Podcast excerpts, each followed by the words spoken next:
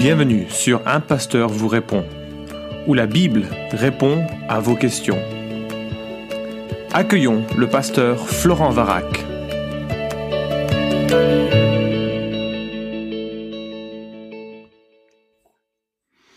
La question qui m'est posée pour ce podcast, un chrétien peut-il célébrer Noël? Alors voilà une question qui risque de créer quelques débats. Euh, je sais que ça divise parfois les, familles. Je commence par quelques histoires. Moi, je suis né dans une famille plutôt opposée au christianisme, donc Noël, c'était une question de bon repas et de relations familiales, et c'est un peu la seule tradition qui me vient de mon éducation. Euh, au fil des ans, quand moi je suis devenu chrétien, puis ensuite pasteur d'une église, on a beaucoup utilisé la fête de Noël pour euh, communiquer l'évangile au travers de spectacles. On a même eu euh, la grâce, vraiment, grâce à des, compétences des gens de l'église, monter une comédie musicale. Et il y avait, on a eu jusqu'à 1200 personnes, 1200 spectateurs par saison euh, regardant cette euh, cette, euh, cette comédie musicale. Donc c'était assez épuisant. Moi, j'arrivais à Noël un peu sur les rotules et j'avais pas trop envie de passer du temps à célébrer ou à organiser les célébrations de Noël. En même temps, mon épouse, qui est américaine, aime énormément cette saison. Si je la retenais pas, elle commencera à écouter des euh, euh, cantiques de Noël à partir du mois d'août. Et euh, maintenant, on a tombé sur un compromis. Elle peut commencer à partir du mois de novembre.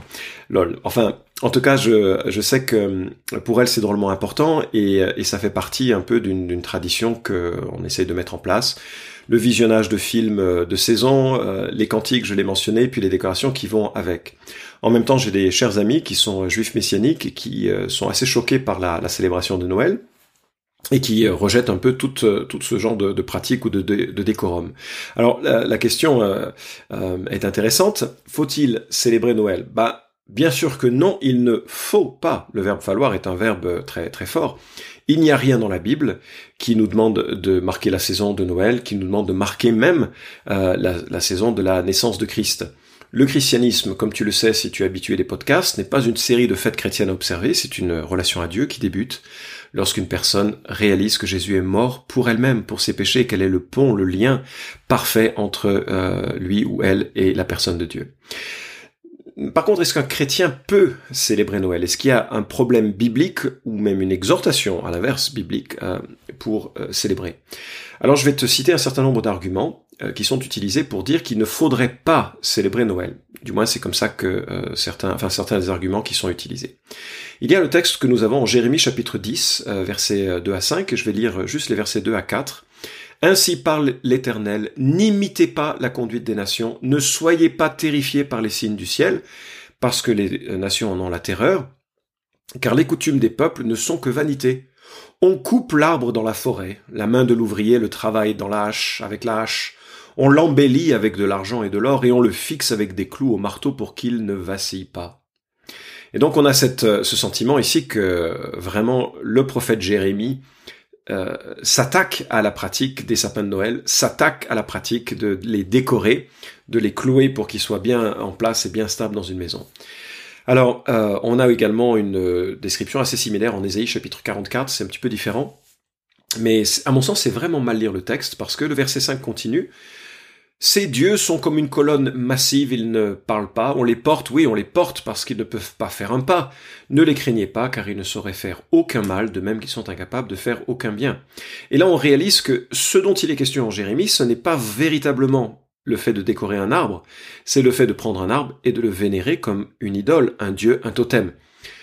Jérémie ne parle pas ici d'une notion euh, décorative, de décorer sa maison avec, euh, avec des arbres. Euh, et donc, si jamais vous décidez de célébrer Noël et que quelqu'un rentre, voit votre arbre avec euh, toutes ces belles décorations et se met à se prosterner devant l'arbre et à, invoquer des esprits ou des divinités au travers de cet euh, arbre, je dirais que par conscience pour cet homme ou pour cette femme, c'est dommage de le faire, c'est dommage de célébrer, et probablement que vous devez euh, le cacher au moins le jour de la visite de cet individu. Par ailleurs, euh, c'est un peu difficile d'imaginer que ça correspond à une, pratique interdite au simple fait de décorer, de commémorer un événement. Je crois que la visée cultuelle euh, est mm, en cause dans le texte de Jérémie. D'autres arguments, c'est une fête commerciale et il ne faut pas aimer le monde. Alors, c'est effectivement une fête, hyper commerciale, ce n'est pas le cas à l'origine, bien sûr, et c'est dommage. Mais si ce raisonnement est poussé à l'extrême, alors il faudrait euh, vivre dans un monastère, coupé de tout, Et euh, c'est sûr que nous devons vivre différemment dans ce monde, mais nous ne pouvons pas nous séparer de ce monde. Et je suis pas sûr que ce soit vraiment une, une manière de, dire voilà parce que les autres en ont fait une, un commerce parfois un peu odieux, alors on va pas euh, participer à cela. Bah, ce commerce odieux, il donne aussi du travail à des gens, il donne aussi une activité commerciale qui, qui, permet à des gens d'avoir un emploi. Donc euh, il faut aussi relativiser un peu euh, l'ensemble de nos jugements. On vit dans un monde déchu où rien n'est parfait et rien ne fonctionne pleinement selon une éthique que nous aimerions fraternelle et, et centrée sur l'amour. Paul ne nous exhorte pas à fuir le monde, mais à une certaine retenue, à fuir les valeurs qui sont contraires à Dieu, mais pas à se couper de tout. Je pense par exemple à ce que Tite nous dit, Tout est pur pour ceux qui sont purs, mais rien n'est pur pour ceux qui sont souillés et incrédules. Leur intelligence, aussi bien que leur conscience, est souillée. Il y a des gens qui sont tellement inquiets de tout que tout les, euh, tout est problème pour eux. Et, euh, et donc c'est une, euh, c'est un peu à, à réfléchir. Est-ce qu'il y a là une conscience un peu, un peu faible? Mais peut-être que l'attaque entre guillemets de la fête de Noël n'est pas l'attaque la, la plus principale à mener face à l'influence du monde.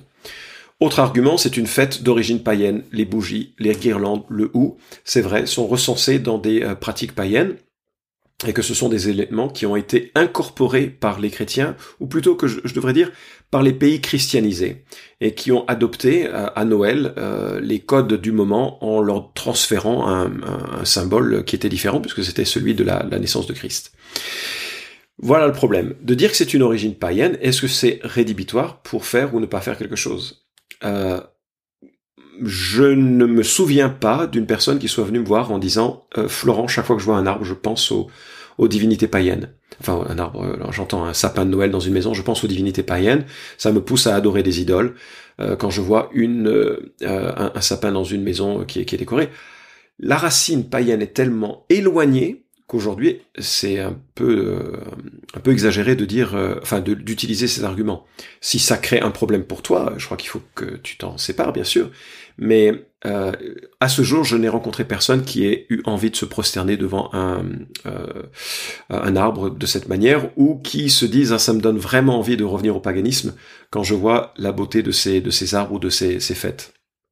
Et puis le problème de l'origine païenne, c'est qu'il y a beaucoup de choses qui sont d'origine païenne. Sais-tu par exemple que les jours de la semaine reprennent les noms des divinités euh, de la mythologie gréco-romaine, en tout cas de lundi à, vendredi? Euh, pour autant, on les utilise sans crainte d'invoquer un dieu à chaque fois qu'on fixe un rendez-vous un lundi, un mardi, un, mercredi. Autre argument, cette fois-ci utilisé plutôt par les témoins de Jéhovah, euh, qui remarquent que seuls les méchants observent leur anniversaire dans la Bible. Pharaon, c'est le cas par exemple, et Hérode.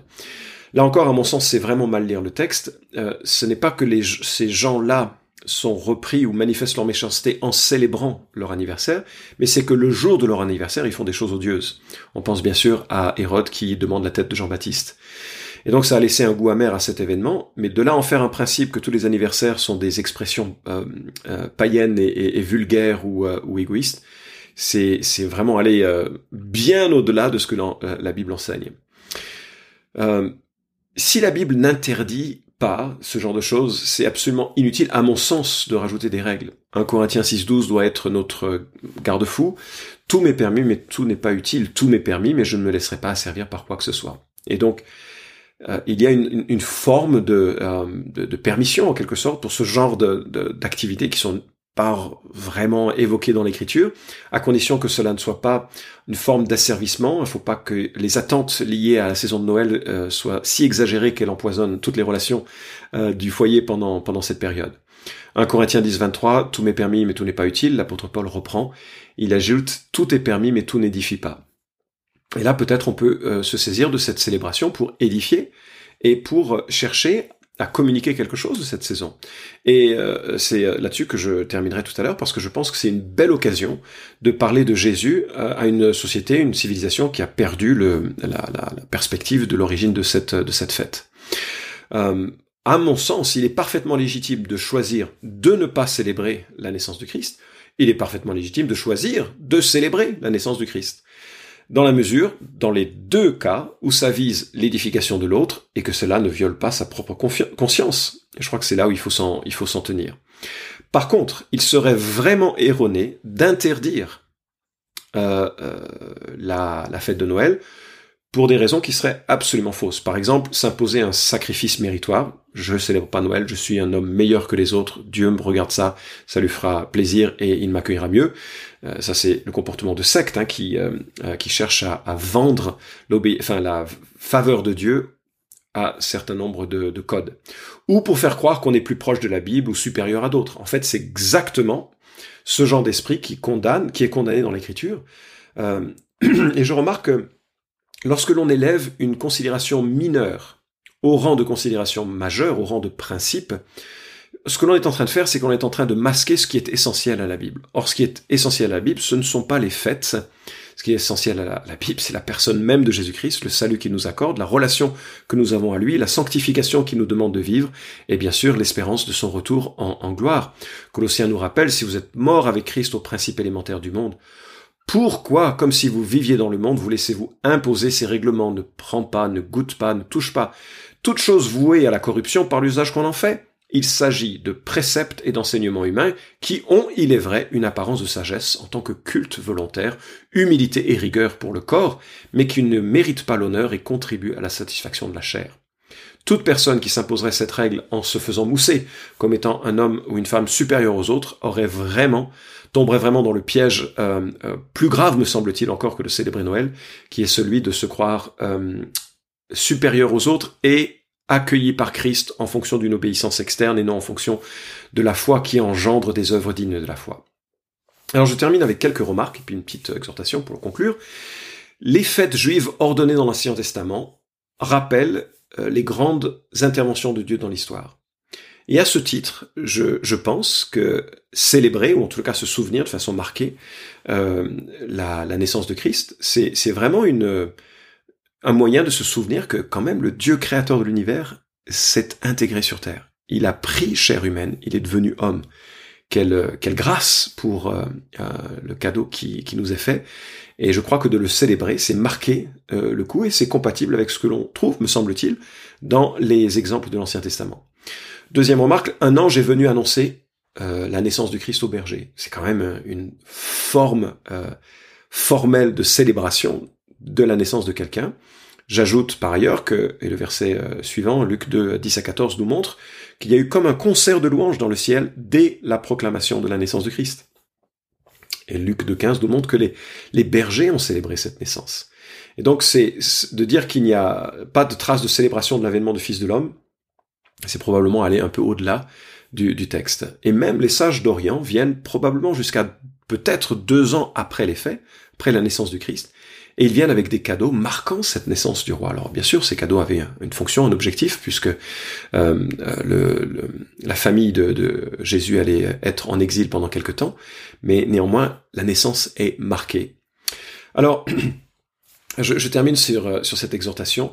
Se livrer à la joie, se livrer à la générosité, parer sa maison, sa maison d'éléments festifs, rappeler l'intervention de Dieu dans l'histoire, ça peut être une très belle chose, si c'est bien fait, si c'est édifiant, si c'est si encourageant.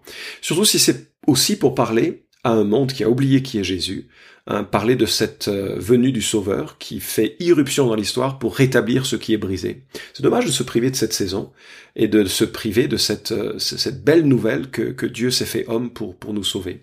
Alors je signale, euh, je fais une pub pour laquelle je n'ai aucun intérêt personnel direct, mais je signale que les éditions clés viennent de sortir un très beau livre de Timothée Keller sur Noël. Voilà un livre à offrir pour susciter la réflexion de, de nos contemporains et leur donner le vrai sens de cette saison. C'est une belle opportunité pour cela. Merci d'avoir écouté cet épisode d'un pasteur vous répond. Posez vos questions en nous envoyant un email à question@toutpoursagloire.com. Retrouvez cet épisode et tous les précédents sur notre site toutpoursagloire.com.